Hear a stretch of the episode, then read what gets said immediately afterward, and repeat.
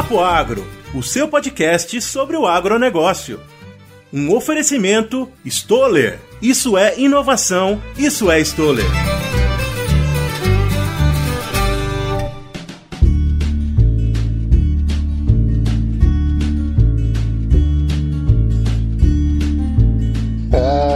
Muito bem, moçada. Nós estamos aqui fofocando durante é, o começo do, do, do, podcast, já entendendo que Lorena é uma podcast que não ouve o Papo Agro. Ela ouve, né? Se, se, é, é, é seletivamente. Só Deus né, pode julgar. Só Deus pode julgar.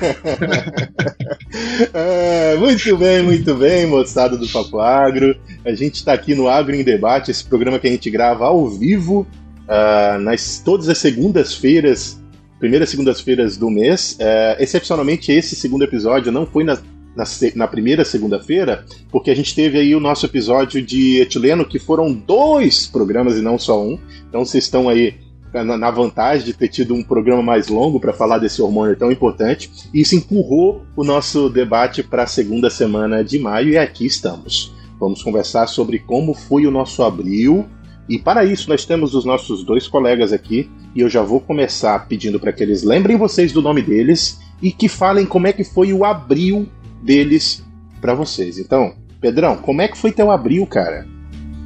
Bom, sou, sou Pedro Peixe, o host do Tatu da Fruta, né? E meu abril foi corrido, né?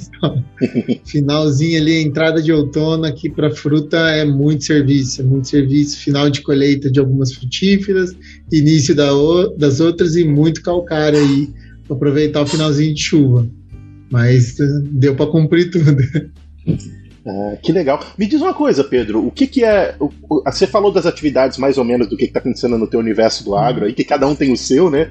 É, uhum. O que. O, me diz uma coisa bem legal que aconteceu no final desse, da, da colheita, sei lá, alguém que produziu muito bem, ou sei lá, alguma solução que você tinha no campo que deu muito certo. Que, me diz uma coisa legal Rapaz, é que só parece pepino que repente. Ah, vamos ser otimistas, Pedro. Olha, o que, o que a gente teve de, de bacana esse ano na parte de olivicultura, né? É que recente, uma, uma semana, um azeite brasileiro foi premiado entre os 10 melhores do mundo, né? Não é o pessoal que eu atuo com eles, mas é, dentro da, da, na nossa área aqui, é, teve essa, essa surpresa, essa grata surpresa. E a safra de oliveira esse ano promete. Então, para o pessoal ir atrás dos azeites nacionais aí, que já tem muito entrando no mercado já. Tudo bem, coisa ah. completamente diferente do nosso mundo, né, Lourdes? Eu fiquei pensando, gente, eu nunca que ia saber dessa informação se eu não tô sentada com Pedro Peixe aqui nesse podcast, entendeu?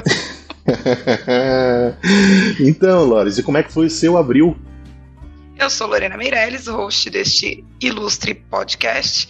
Meu abril foi seco. e aí a gente vai falar mais disso pra frente. Mas para falar de coisa boa, tem umas áreas ali que aqui não existe isso no Pará, né? Eu acho, acho que eu nunca tinha visto em outro lugar. Aqui em Minas tem umas áreas, eu fico em Unai, Minas Gerais, tem umas áreas que são não é brejo, mas são uma, umas áreas que eles falam que são mais úmidas. E mesmo nessa secura toda, são áreas que não são irrigadas. O milho tá o trem mais lindo do mundo. Então Deus abençoe essas áreas mais úmidas, gente, porque se não fossem elas, o sequeiro tava um regaço. Ah, Lores, e, e, o que que é uh, o que que é aqui tá acontecendo agora uh, ah, para você? Você tá final de colheita, já vendeu tudo que você queria vender, bateu as metas, o pessoal tá plantando. O que, que tá acontecendo na tua região agora? Aqui tá colhendo milho verão, então tá aí do meio pro final da colheita de milho verão. E aí aqui tá rolando no finalzinho da negociação de semente de soja, pelas metades da negociação de semente de milho verão e iniciando bem, né? Discretamente aí as negociações de milho safrinha.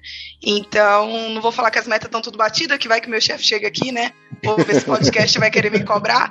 Não tá batida. Mas estamos na luta, chefe. Mas é isso, a gente tá colhendo aí o, o milho verão e preparando, que daqui uns dias já tem plantio de novo. Aliás, vai colher o milho safrinha daí, né? Logo em seguida, para depois já plantar. A gente, os trem acontece assim, ó. E aqui nessa Minas Gerais, com esse mundo de pivô, e colhe um trem, mete um trigo, e tira o trigo, e põe o feijão, e tira o feijão, e põe não sei o quê. Não, para não. É, a vida deve ser boa aí, então, né, para quem trabalha com agricultura, ou pelo menos intensa. Se boa não é, pelo menos intensa. Exatamente. É, muito bem. Uh, ninguém vai perguntar, mas eu vou dizer mesmo assim. Né? E por aí, José, ah, como que foi o seu ah. abril? a gente combinou isso antes da gravação, alguém me perguntaria. Então, né, eu já, já deixei aqui, né? A deixa. ah, Então, o meu abril, ele foi um, um, um mês muito legal, é, pessoalmente, né? E aqui no, no mestrado, eu terminei a, a, uma parte importante da, do processo de mestrado, que era fazer a última disciplina, ah, e foi bem legal. Uh, recebi alguns resultados legais de análise que me, me fazem ficar bastante ansioso para finalizar esse doutorado com coisas bem legais. E falando de, de, forma um pouco mais abrangente, menos da ciência, ainda da ciência, é, esse mês de abril, e como todos os abris, eles são é, o mês de preparação de plantio aqui na nossa região. Porque né, é o final da prima, o início da primavera, final do inverno, né, o solo começa a aquecer, né, e a, a, as, as, regi as regiões que plantam milho e soja aqui no centro-oeste americano começa, começam a plantar ali no final do mês de até no final do mês de março, mas mais fortemente do meio do mês de abril em diante. Então a gente estava tentando preparar todos os campos de pesquisa para a gente plantar e, e de resto eu vou guardar para nossa notícia porque tem a ver né, com, com, com tudo que está acontecendo e com, com o meu abril também. Mas o abril foi, foi bastante proveitoso no sentido da, das pesquisas e bastante uh, com bastante trabalho, porque né, preparar plantio, como todo, todo mundo que já trabalhou com isso sabe, é ó. Pedro, você viu que ele só perguntou do nosso abril, porque ele tava doido para contar como que o abril dele foi legal, né? Não, foi bem isso, né? Ele é... se divertiu com aquele um milhão de pacotinho que ele falou no programa passado. Não, e ele tava aqui carente, ninguém vai perguntar do meu abril, droga. Foi tão legal o meu abril, eu queria tanto falar do meu abril. É... Muito bem, moçada. Então, esse é o clima do nosso em Debate. A gente vai fazer o quê? Para lembrar você qual é o formato desse programa. A gente traz cada um de nós uma notícia uh, que a gente achou que foi importante, que representa o abril, né?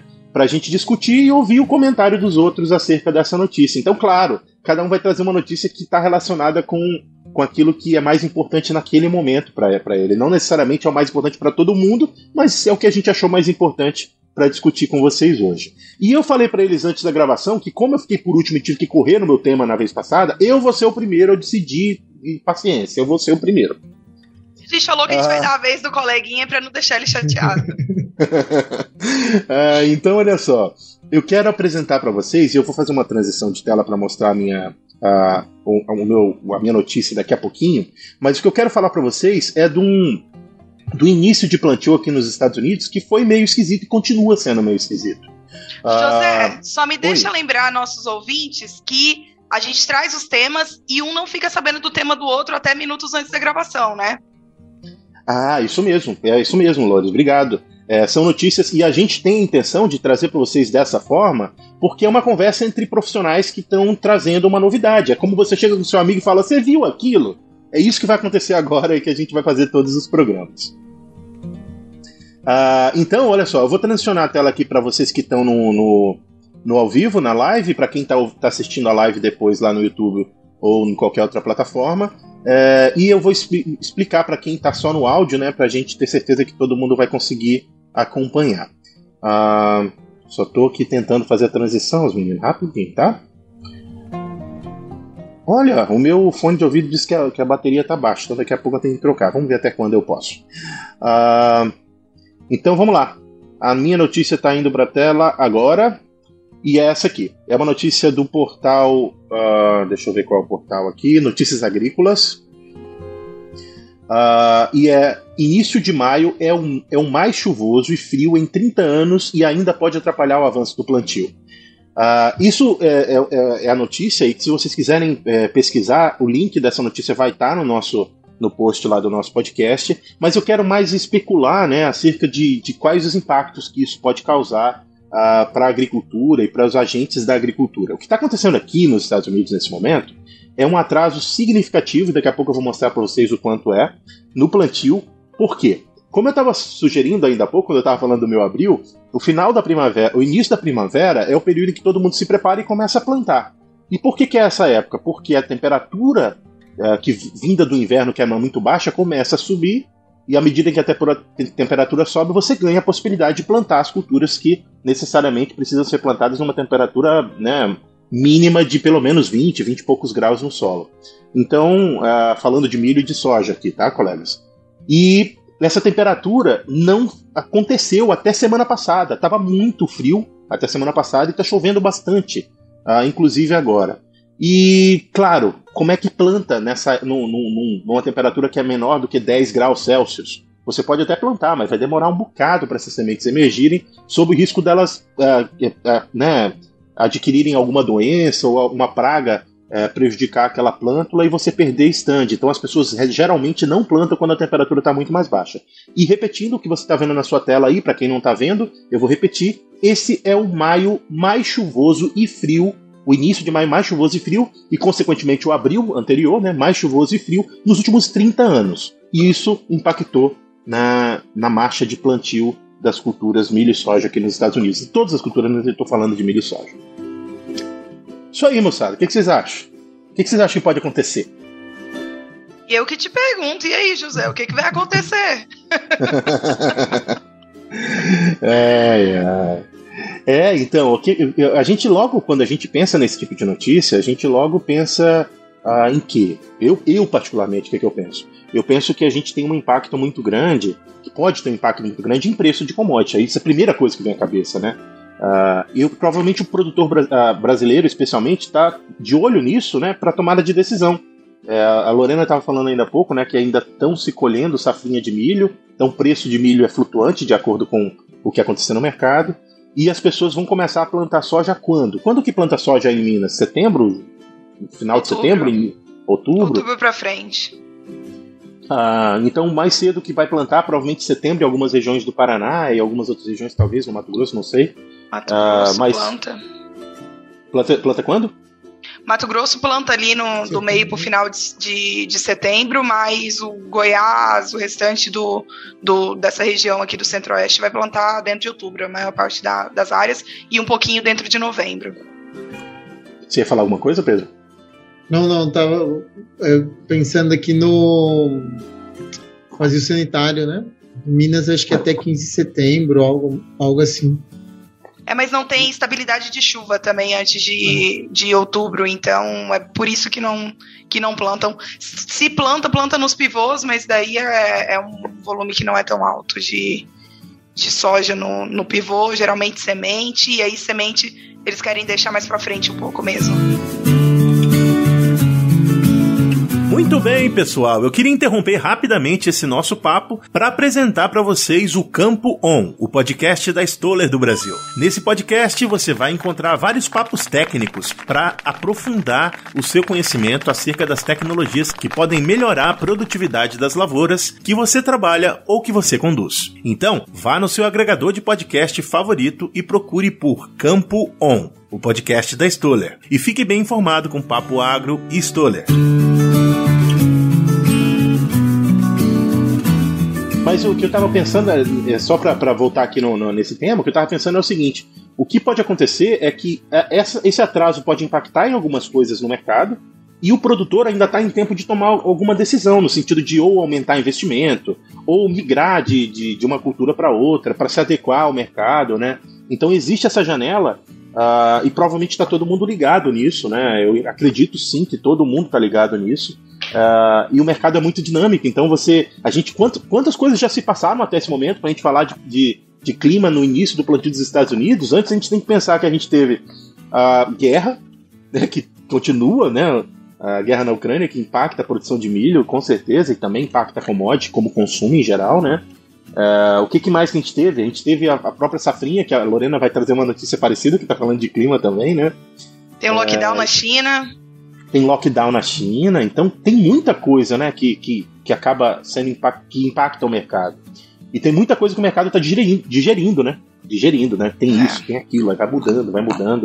Uh, e tem mais essa que eu queria trazer para vocês, que é com relação ao plantio aqui nos Estados Unidos, que está bem atrasado. E José, quando se fala em plantio dos Estados Unidos, é, planta milho e soja tudo ao mesmo tempo? Ou eles têm preferência de começar, quem algum produtor que plante milho e soja, ele começa com milho, começa com a soja, como que é aí? Bacana, excelente, excelente uh, pergunta. E eu troquei aqui na tela uh, ah, para vocês verem aí quem está no, no, vídeo, ah, para a tela de, do relatório do, do, do, USDA, que é o relatório do, vamos chamar aqui de, de uh, Ministério da Agricultura dos Estados Unidos. É o que é mais parecido para a gente não, não ficar aqui explicando demais. E esse tipo de relatório, a gente já apresentou vários vídeos aqui no Papo Agro de como você consegue acessar e ler ele, tá? Então eu não vou gastar muito tempo aqui, mas o que, que vocês estão vendo na tela agora, eu espero que vocês estejam vendo inclusive o meu, o meu mouse, uh, é a, a, a, quantidade de plantas de milho que, que emergiram nos últimos semanas. Mas eu vou, uh, no relatório aqui, mostrar a quantidade plantada. Essa primeira coluna aqui, ó, vamos lá para o final só para ver o, os 18 estados que produzem milho aqui na, dentro do relatório dos Estados Unidos. Nessa mesma época, no ano passado, 64% da área de milho estava plantada. A, a média dos últimos uh, 20 anos, não, dos últimos 3 anos aqui, 17, 2001, da, 5 anos. Sem fazer conta mais não, gente, dá 4 anos. Sei lá, a média do, do histórica aqui. De 2007 a 2017 a 2021. é 50%. E se você olhar para a coluna dessa semana aqui, que esse relatório é de hoje, tá? É, é 22%. Então é, tá muito atrasado. De 22 para 64, considerando o ano passado, de 22 para 50% da área plantada, considerando a, a média dos últimos anos. Então é muita coisa atrasado.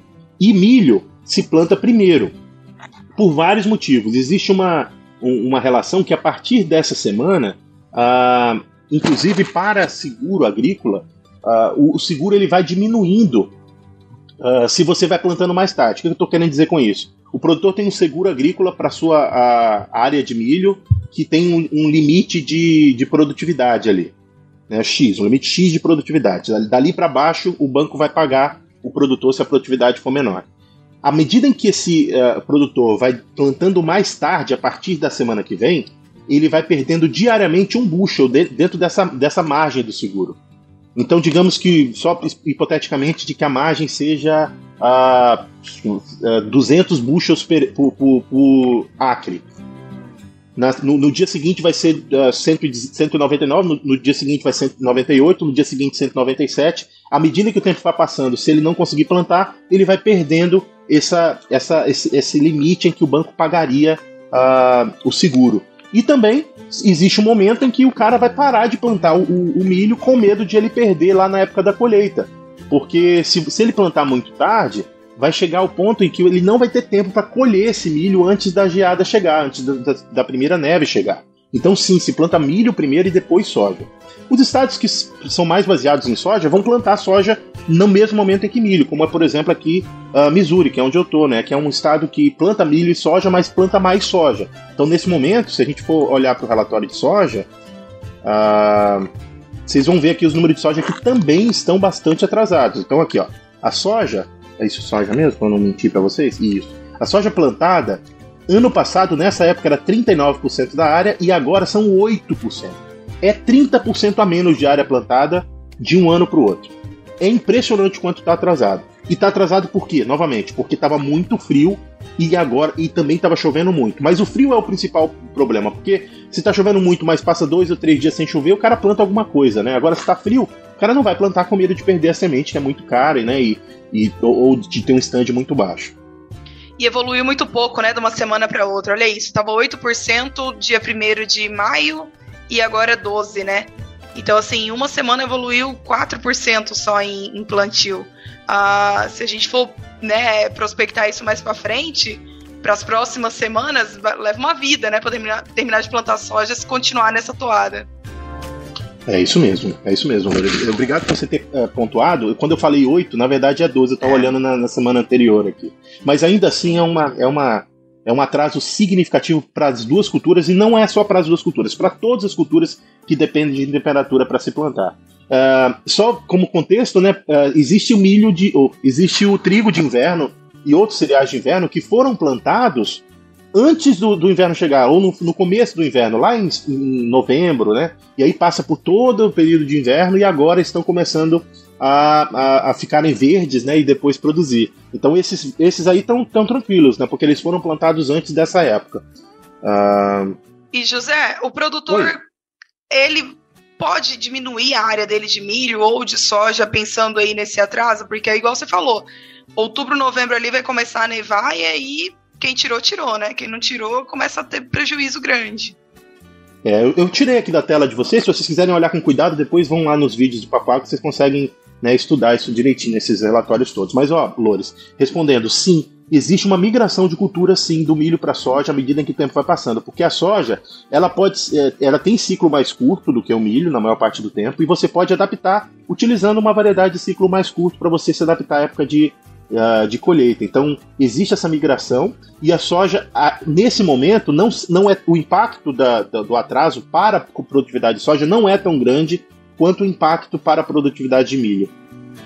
Então, e nessa a... altura do campeonato, perdão, pode, pode quer concluir?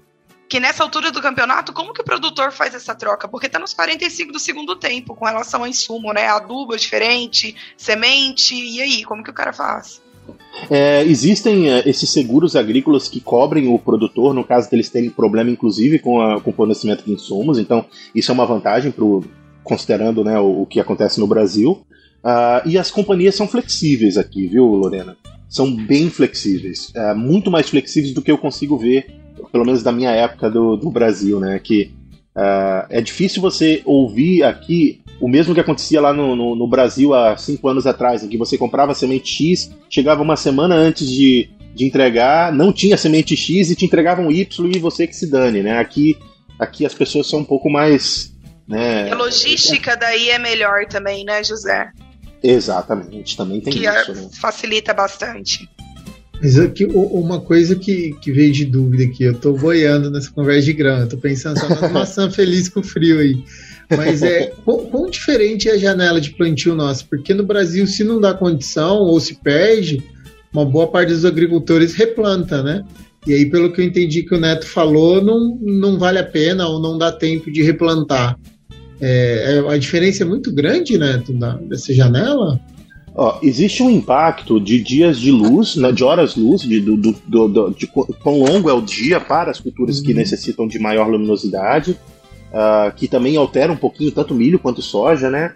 Uh, e isso é um impacto na produtividade, você não vai perder, você vai plantar e colher, vai dar tudo certo. Uhum. Uh, mas o impacto maior com relação a, ao que você está vendo no Brasil é que a maior parte do Brasil não tem o problema que aqui tem, é que quando chega o inverno, o inverno é muito é, né, forte ou rigoroso, é, você não tem opção, você não vai colher até março do outro ano.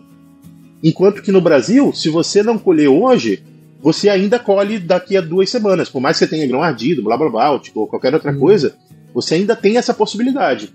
Aqui não. Deu o inverno, chegou o inverno, chegou meio do mês de dezembro, começou a nevar, acabou. Você vai esperar para abril, né?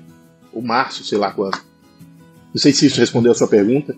Não, respondeu. É porque, como eu sou da fruta, minha, minha visão dos Estados Unidos ou é muito frio, as temperadona, ou se não é Flórida e Califórnia, que o clima é muito parecido com o que a gente trabalha aqui. Né?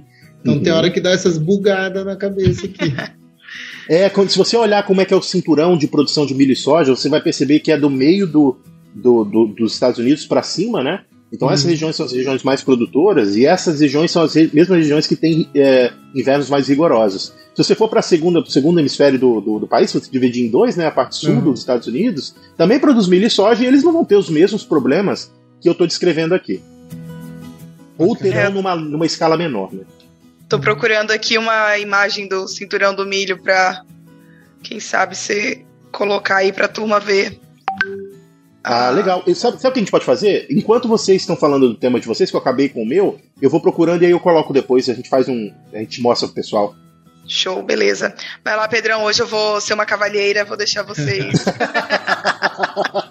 apresentarem primeiro. É, Gostei do cavalheira. Bom, a minha também tem a ver com clima, novamente, né? E é uma notícia do Instituto Nacional de Meteorologia na verdade, o título é uma pergunta, né? A laninha pode durar até 2023? É, essa é a pergunta que eles tentam responder no artigo e a resposta não é muito feliz.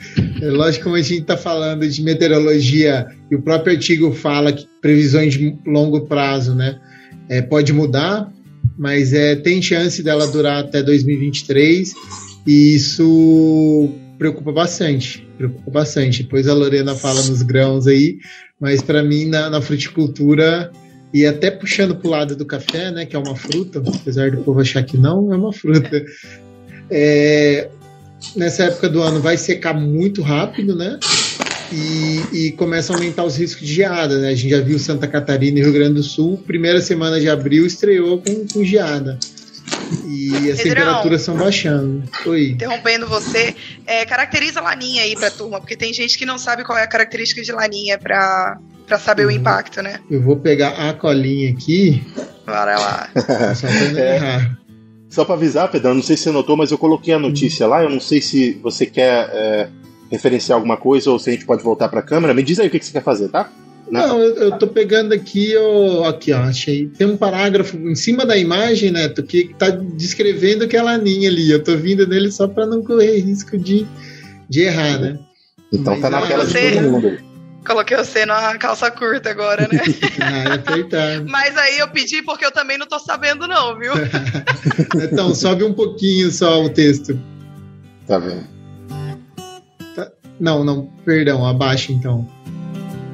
É o parágrafo é, aí, ó, aí, acima. Que aí ele fala aqui que é o resfriamento das águas do Oceano Pacífico Tropical. Eu nem lembrava que tinha divisão nos oceanos aí. E que influencia as chuvas em várias regiões do Brasil, né? Potencializando excesso de chuvas na região norte e nordeste e aumentando o risco de seca na região é, seca ou chuva irregular na região sul, né? Então, o meião do Brasil fica mais ou menos neutro mas o sul vai sofrer muito e o nordeste, principalmente, que é para mim na fruticultura, vai chover muito e isso é prejudicial. Então, chuva no nordeste é ruim para petrolina, para os polos de exportação de fruta, porque a sanidade vai lá embaixo. Tanto, não sei se a Lorena vê em Unai, mas o preço da uva Vitória, que ano passado tava uma maravilha, três reais ali. Esse ano, a mais barata que eu achei foi seis, sete. Então, Vitória tem semente? Porque sem semente, pretinha sem semente. Ah. É a uva topzera do Brasil. E esse ano, como está chovendo demais, eles estão tendo muito problema de perda.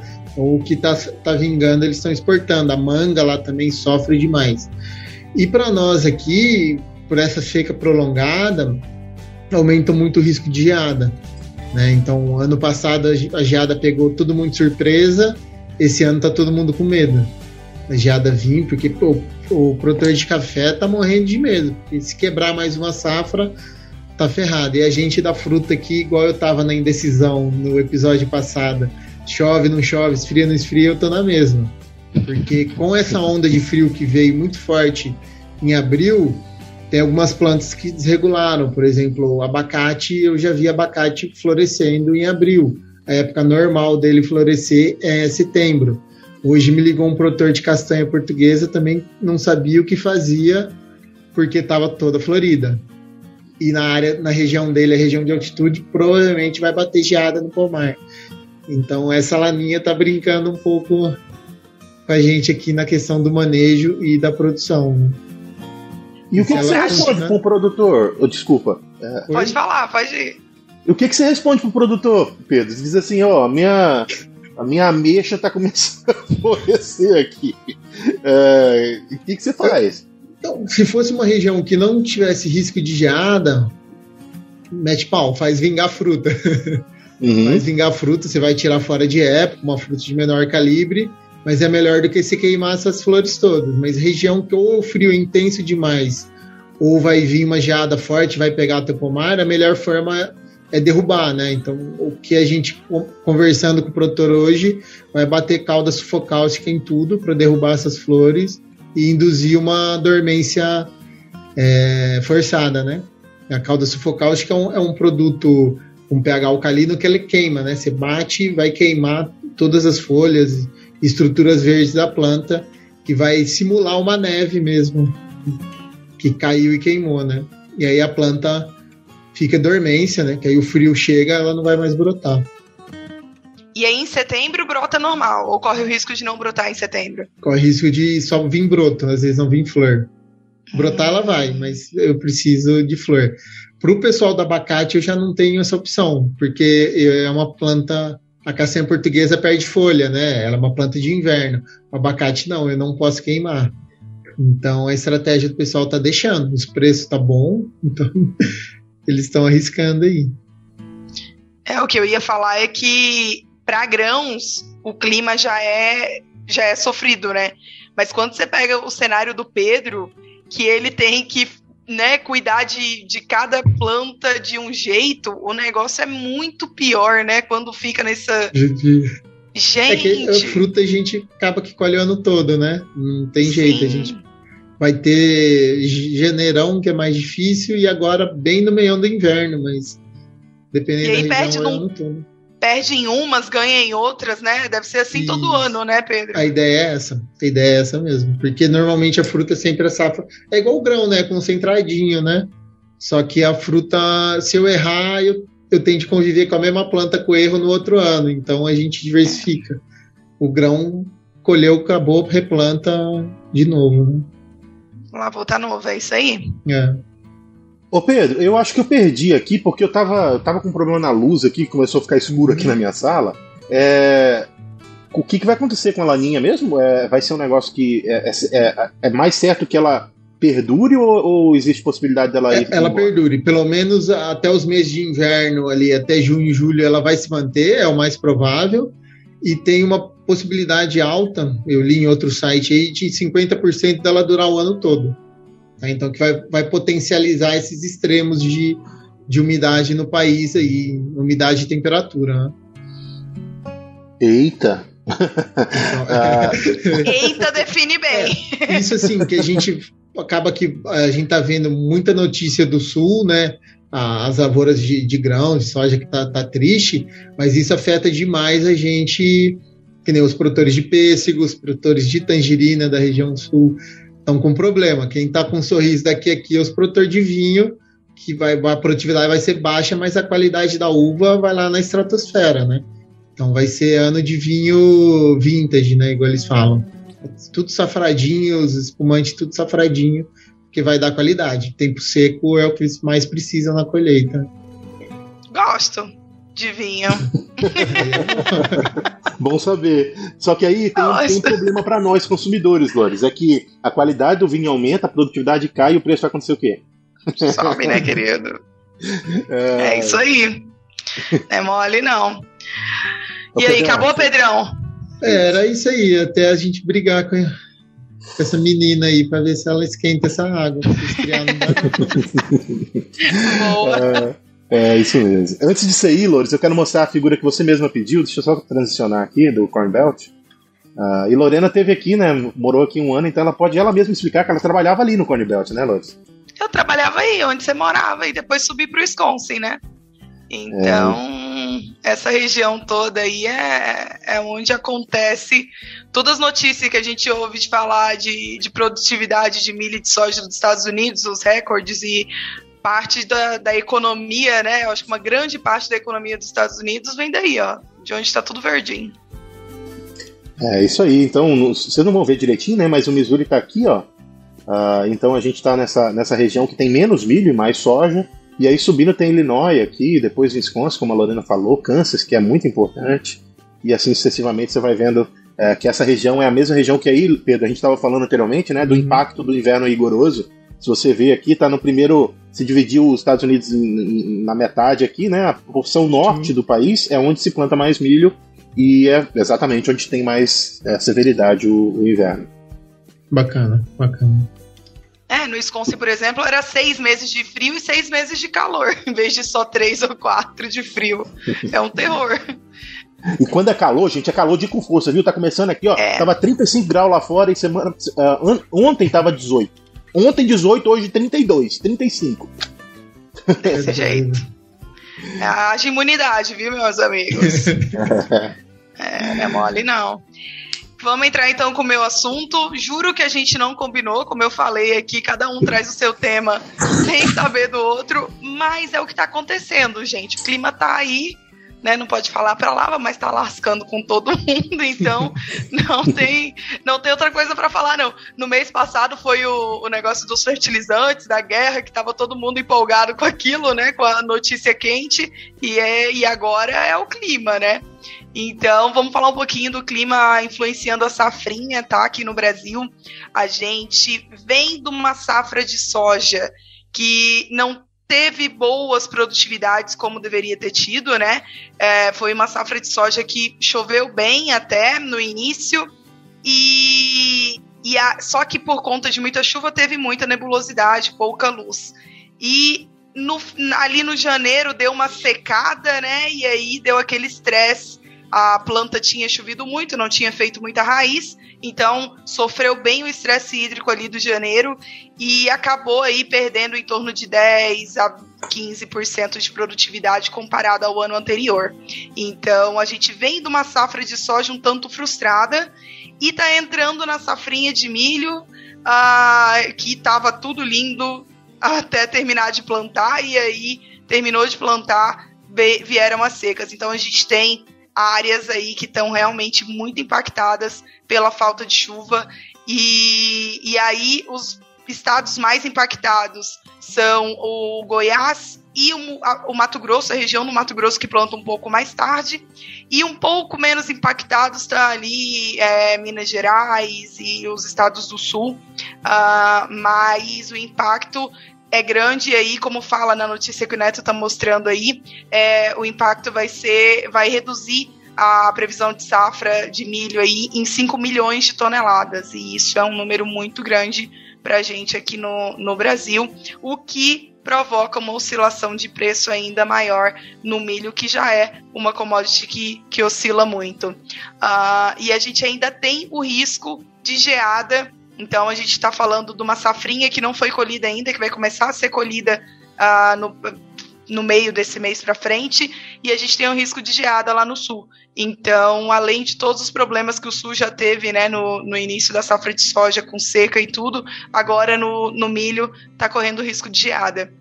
Então a gente tem realmente aí essa, essa menina, como diz o, o peixe, tá realmente trazendo, dando muito trabalho pra gente, né? Então ela vai impactar bem aí a safrinha, que tá terrível. Você vai no campo, é de chorar aqui na região tá, tá um terror. E a gente estava falando mais cedo, né, que tem umas áreas aqui em Minas que são um pouco mais úmidas, mesmo estando no, seu no sequeiro. Eu acho que são áreas, áreas que têm, às vezes, um perfil de solo mais raso, alguma coisa nesse sentido, uh, e elas acabam ficando mais úmidas. Então, do sequeiro são das poucas áreas que estão salvando, né.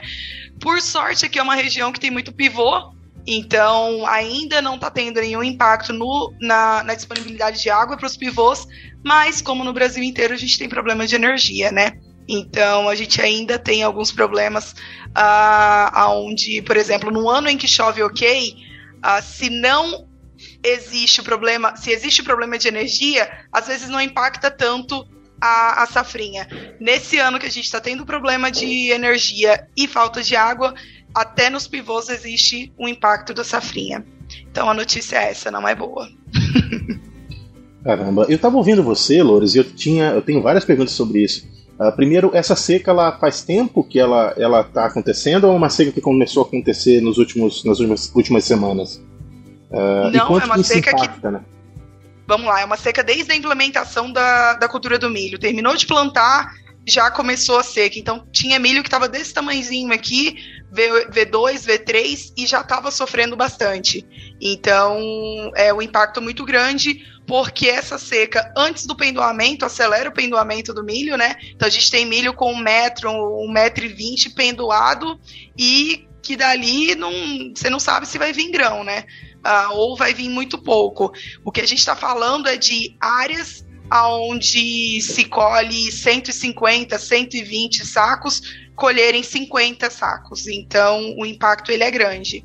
Talvez não seja numa proporção de 50% da área, porque aqui é uma região que tem muita, muito pivô, mas no sequeiro, uma boa parte da área está nessa situação. Ah, e, e vê só, eu sei que Minas Gerais e a, o centro-oeste brasileiro ali também, a parte, a, essa região de Brasília onde você está próximo, ela produz bastante semente. Uh, uh, para algumas regiões importantes do Brasil, como é, como é a parte né, norte do, do, do, Mato Grosso e todo, todo o norte do, do país ali. Existe alguma chance da, da qualidade e da quantidade de sementes que precisa ser produzida ser impactada por conta dessa seca ou é tudo irrigado? Não é tudo irrigado. Falando em semente de soja, não é tudo irrigado. Semente de milho é tudo irrigado.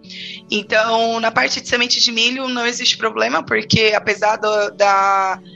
A, o milho semente ele é uma prioridade em qualquer fazenda. Então, se o cara tiver que ligar algum pivô, ele vai ligar o pivô de milho semente, né? Se a gente for pensar no problema de energia. É, pensando em soja, um, uma parte da área é irrigada, mas a outra parte não. Então, a gente pode ter esse impacto sim. E aí, qual que é a estratégia das empresas que produzem semente? É migrar para a região do Tocantins, que faz semente agora nesse, no, nos próximos meses aí, né? Então a área é, existe uma região no Tocantins que produz semente de soja que é para suprir esses gaps dessa, dessa de quando essa época não, não produz semente com boa qualidade ou semente suficiente, a gente tem algum problema nesse, nesse quesito aí. Muito bem, muito bem, muito bem. Eu quero dar uma paradinha para lembrar você, ouvinte do Papo Agro, que o Papo Agro está em todas as plataformas digitais. É só procurar por Papo Agro separado. E a gente também está nas redes sociais. Vai lá e conversa com a gente. Tem uma sugestão de tema? Tem uma sugestão de entrevistado? Quer participar do nosso papo? Vai lá em uma das nossas redes sociais. É só procurar em qualquer rede social Papo Agro e fala com a gente, dá sua sugestão. A gente é todo ouvidos para você. Música Pedrão, esse, esse tipo de clima que ela descreveu é o mesmo clima que está causando esse problema para você, porque vocês estão na mesma região. É, é, é, o paralelo que ela traçou, é o mesmo que está trazendo o problema da, das plantas que estão florescendo mais cedo e tudo mais, né? Sim, sim. É principalmente as plantas sequeiras, né, Neto? Porque muito da fruticultura hoje, ainda mais na região ali que a Lorena tá, aqui no sul de Minas, é irrigado, né? Então a gente consegue brincar um pouco. As sequeiras, que é o abacate, as castanhas, que aí estão sofrendo bastante, que aí desregulou bem a, a vida delas ali. E vocês são menos dependentes de energia, né, peixe, com, com irrigação em, em frutíferas, ou eu tô falando besteira? Não, é, é, bem menos, porque é tudo microaspersão ou gotejo, né? Então o pessoal já tenta montar tudo em gravidade, né? Ou se não, uma bombinha safada de um, um, cavalo, dois cavalos resolve. Hum, bombinha safada. Gente, peraí, desculpa. desculpa que tá gravando. Não tem como editar. que me... Bota um pi ali, editor. Não tem, é ao vivo. Foi mal, foi mal. Desculpa, Pedro. Desculpa, meu ouvinte. Esse é o Neto, galera. é o que tem pra hoje. Desculpa, vai, vai, Pedrão. Eu até esqueci. É, A bombinha safadinha de um cavalo. Mas aí, o, o para irrigação, pouco problema, pouco problema mesmo. E, mas dependendo do, do armazém ou do produtor que tem a câmara fria, aí a questão de armazenamento é perigosa. Uhum. Aqui também existe isso, né? Porque o, é uma região em que o produtor tem câmeras refrigeradas pensando em feijão, que ele planta o feijão e deixa guardado para quando ele precisa comercializar, e que ele usa para soja, para guardar a própria semente de soja muitas vezes. Uhum. E então, vinculado isso à quantidade de pivô que tem na região, é, pedir, né, mesmo para ter problema de, de energia, energia, com o fornecimento safadinho de energia que tem no Brasil, né? ah, deixa eu fazer uma pergunta sobre a parte de energia, sem falar da bombinha safada. É, eu, eu tava pensando é, que talvez, para mim é um mistério, e talvez para algumas pessoas também seja. O que, que é.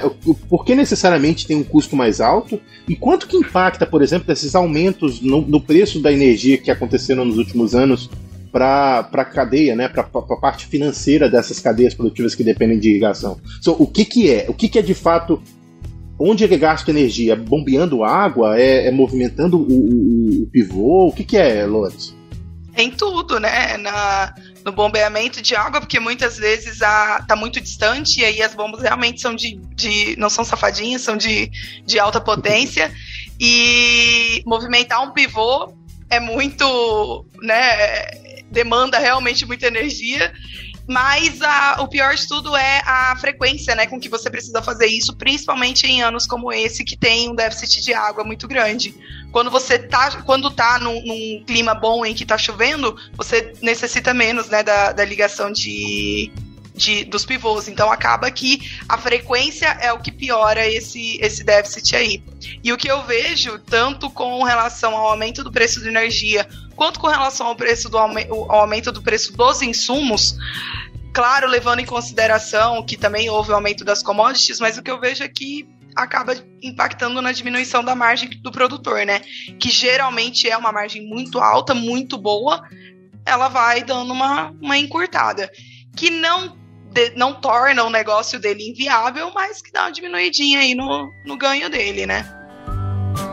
É, talvez se for somar a perda pela, pelo custo que é maior, com mais a perda de produtividade que acontece, hum. talvez isso acaba virando um impacto um pouco maior no final, né? Exato, grãos a gente fala de uma margem de quantos por cento? Mais ou menos. Olha, você apertou sem com os universitários, com os universitários. Ah, é, isso é muito Cara, vamos pensar, varia mesmo. Mas deixa. É porque. Nossa, e nos preços de hoje tá. Mas vamos lá. Deixa eu fazer uma continha de milho aqui para não. Enquanto o Neto tá perguntando, eu falei: ah, na fruta tem, o produtor reclama, mas no fim ainda sobra muito, igual você falou. Que a margem da fruticultura vai dar entre 20% e 30% ali no, no geral, né? Das frutíferas. Uhum. Tem uns que ainda morango, mirtilo passa dos 50%, mas. Ah, bicho, depois eu quero que você me fale o que é mirtilo. É uns trem que não. Eu sou, eu sou, sou da roça, eu sou velho. O que, que é o mirtilo mesmo? É, é blueberry. Blue... Tem, tem. Produzindo ali perto da, da Brasília. Bom, mir... Não. Pedro, Não. fiz uma continha sem vergonha aqui, deu em torno aí de uns 30%. Ah, tá bom também. É. Hum. Mas o que, que você ia falar, perdão, do mirtilo não, aí, do, do mirtilo, blueberry? Hoje a gente produz mirtilo no Brasil todo, não tem... E o consumo? Eu não vejo, talvez, um... Existe um Cara, mercado... Né? É, então, mas assim, você não vê nem disponível nos mercados com frequência, pelo menos não aqui no interior. É, não, o que a gente encontra é rede maior ou aquelas fruterias mais especializadas encontra, é. né? Mas é, ainda está muito caro para o consumidor, né? Para o produtor, pelo que a gente tem visto, está baixando o preço porque está vindo muito mirtilo de importação. Entendi. Muito mirtilo de importação, mas está até é. aí na, na região do, do, Distrito Federal está um, um fomento absurdo a produção de mirtilo e outras pequenas frutas, né? É mesmo? Hum. E, assim, é, é só para consumo fruta ou ele tem algum. Alguma coisa, por exemplo, de industrial que é feito com ele, que talvez aumente demanda? Aí vai entra nas polpas, né? Sucos, composições, principalmente iogurte, é o que eu vejo mais uso, e dele congeladinho para confeitaria ou para próprio consumo, né? Você vende o um pacote de meio quilo congelado, e você vai consumindo quando você quer, vai tirando o congelador lá e vai usando. Gente, eu acho que eu nunca comi mirtilo. Ah, tá perdendo, viu? É bom. Será? Tem cara de ruim? Aquele negocinho, Não. parece um açaí. É. Parece, José? Lembra isso aí. Eu tô, eu tô rindo aqui, gente, vocês estão me ouvindo? Tá. Tô. Eu tô rindo aqui porque eu desliguei durante 30 segundos e eu, eu voltei num podcast culinária. Quão randômico que pode ser essa, esse nosso agrodebate. Essa é nas melhores famílias. Muito bem, pessoal. Eu acho que acho que deu, né? Entregamos. Eu acho que foi um excelente episódio. A gente repercutiu três notícias que falam, falam do mesmo universo, mas com, né, com enfoques diferentes. Então, abriu, fechou. Abriu, fechou. esteja até aqui uh, tenha gostado desse episódio. No mês que vem tem de novo algo em debate que a gente vai discutir notícias importantes do mês de maio, que vai ser gravado em junto perdido. É isso aí. É. Então, você, nosso ouvinte, que está aí conosco até o final do, do, episódio, tem uma notícia legal que você quer que a gente repercuta aqui? Manda pra gente lá no Instagram. E se vocês quiserem participar, fica atento que eu vou dizer onde. A gente tá aprendendo a fazer live. Então, provavelmente na próxima vez a gente vai ter YouTube e Facebook funcionando ao mesmo tempo. E talvez a gente vai fazer no Instagram também. Então, fica atento, quer participar, quer aqui mandar pergunta no chat aqui enquanto a gente tá gravando, tá aberto. Mês que vem a gente tá aqui de novo, primeira segunda-feira do mês. Show! Isso aí. Show de bola. Abraço pra quem de abraço, beijo pra quem de beijo. Arroba de abraço, turma. Valeu! Valeu, Jones.